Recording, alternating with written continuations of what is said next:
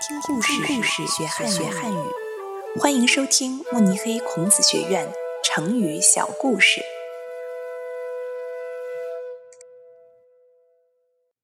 屠龙之计出自《庄子·列玉寇》，改编者郝文超。从前有一个人，他很想学一种别人都不会的本领。他听说有一个人会屠龙，于是他觉得这个本领很特别，于是他就去找这个人学习屠龙。为了学习屠龙，他花了很多钱。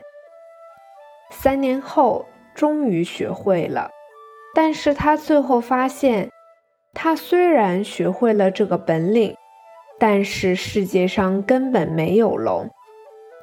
他的本领也没有可以展示的时候。这个成语就是来自于这个小故事，用来比喻那些虽然看上去很花哨，但是完全不实用的本领。